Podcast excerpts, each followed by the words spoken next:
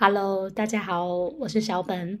今天是二零二二年二月二十号，星期天晚上的八点零七分。今天基隆的最高温是十三度，低温最低到九度，蛮冷的。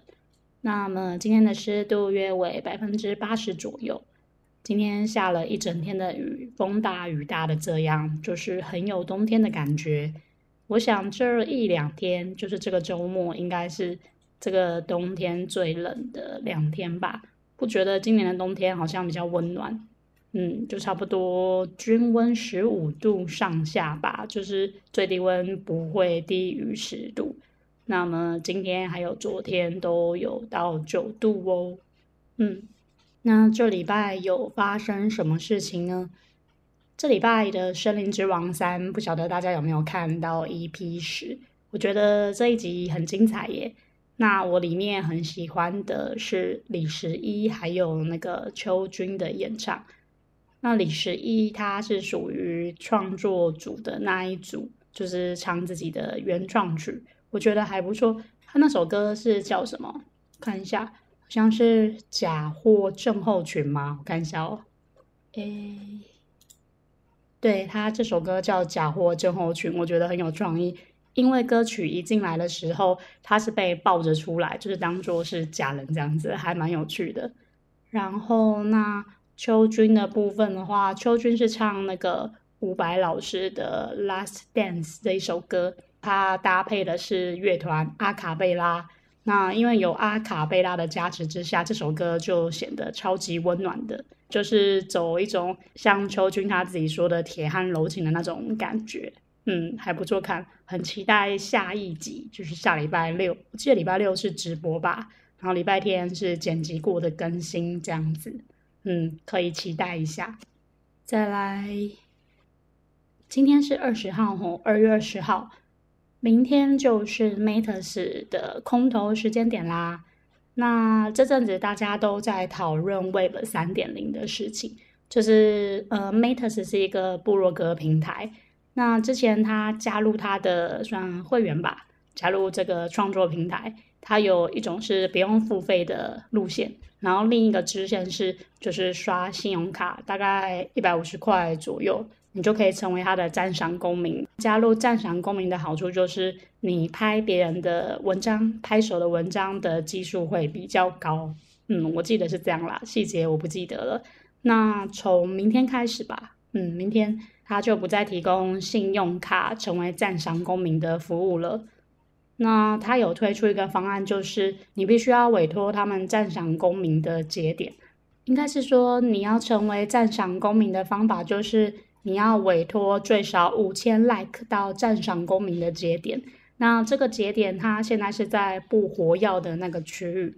我看一下手机，因为我也是今天才开始，就是委托这个节点的。这个节点现在还蛮惊人的，应该还没有上线吧？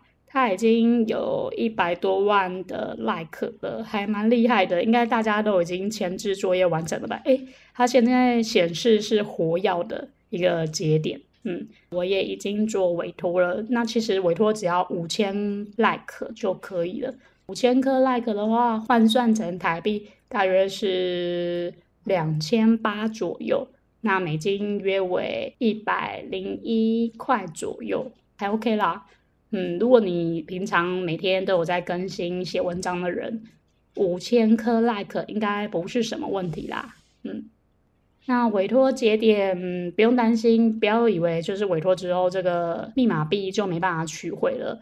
你委托给这个节点之后，它每个月都会产生一些 like 作为回报。我看了一下，就是 Matters 那个赞赏公民共和国的这个账号，它这边有写说，当你委托五千颗 like 的话，每个月会产生六十二点五左右的 like 给你，大约是一点五块美金左右。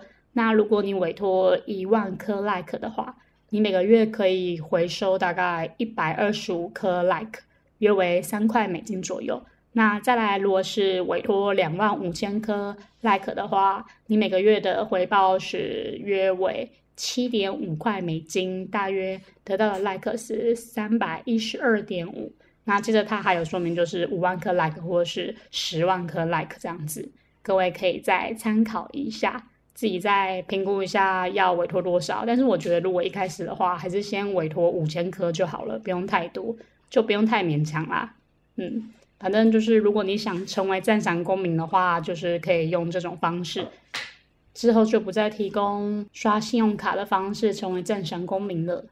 再来，今天下午的时候，我有玩一个有趣的小东西，就是我在那边研究如何用筷子来把头发盘起来，就是呃专业一点的说法，就是用发簪来把头发盘起来这样子。不晓得大家有没有用过筷子，或是把簪，还有笔之类的东西，把自己的头发盘起来呢？那当然，这个问题只限定于女生，男生的话留长发的我们较少。也许你也是长发，那你有试过吗？嗯，那我今天试了好久，试了一个多小时吧，就在那边拿自己家的筷子在那边转自己的头发，然后还看 YouTube 看就是怎么去练习把自己的头发盘起来。真的还蛮不容易的耶，就是你要如何去盘自己的头发，不是用嘴巴就是口说的方式就可以言传的。你实际上你还是要自己去体会那个手感，还有头发的那个发顺的方向。嗯，那最后一次我有成功哦，啊，我自己是有拍一张照片，很无聊吧？嗯，其实我之前有看过，我有一个之前前公司的主管。她是女生，她很常用筷子，就是把自己的头发盘起来。那她当然有的时候也是会用一些比较漂亮的发簪，把自己的头发盘起来，就盘起来还蛮美的，就有一种那种温柔婉约的那种女人味。那因为我的头发一直都是属于比较短的，之前是有留长啦，但是留长的时候也没有想说要把自己的头发盘起来。嗯，今天可能心血来潮吧，就把头发盘起来喽，也有盘成功。还蛮神奇的，那 YouTube 上面也蛮多介绍，因为我的发量是属于比较多的那一种，然后头发的发丝也比较粗一点，所以我的发量看起来就是还蛮炸的，所以我盘发的方式不太适合用那种发量比较少的方式去盘。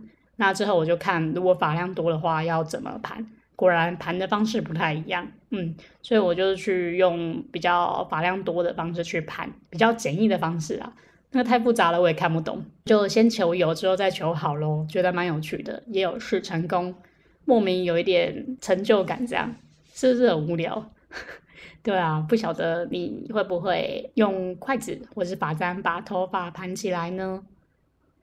然后今天也是呃，我有个同事的生日，嗯，刚好是在今天，是一个双鱼宝宝，在这里祝他生日快乐哦。其实前天就是礼拜五的时候，我已经有请他喝咖啡了。嗯，那时候有抽到那个星巴克好友分享券，就是买一送一啦。那有买一杯咖啡请他，另一杯就自己喝这样子。嗯，那其实我觉得同事之间，会记得你的生日的人应该不多吧？我是这样觉得啦。嗯，当然，如果感情比较要好的同事，甚至变朋友的那种同事，是另当别论啦。如果在职场上能记得你生日的人，我想应该五只手指头都数不太出来吧。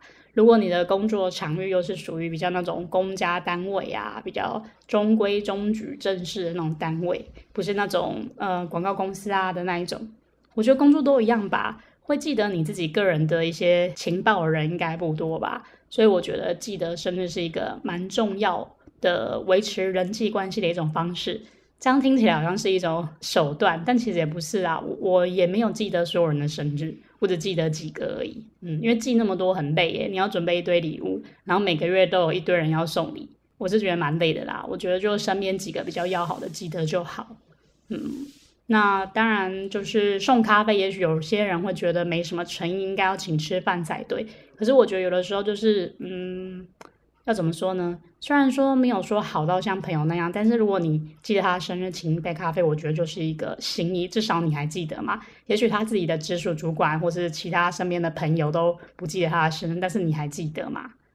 就是那种感觉不太一样啦，就是有一种贴心的感觉，我自己是觉得啦。当然，如果我生日就是有人祝我生日快乐，我就很开心了，也不需要说一定要送礼物或者是请一杯咖啡。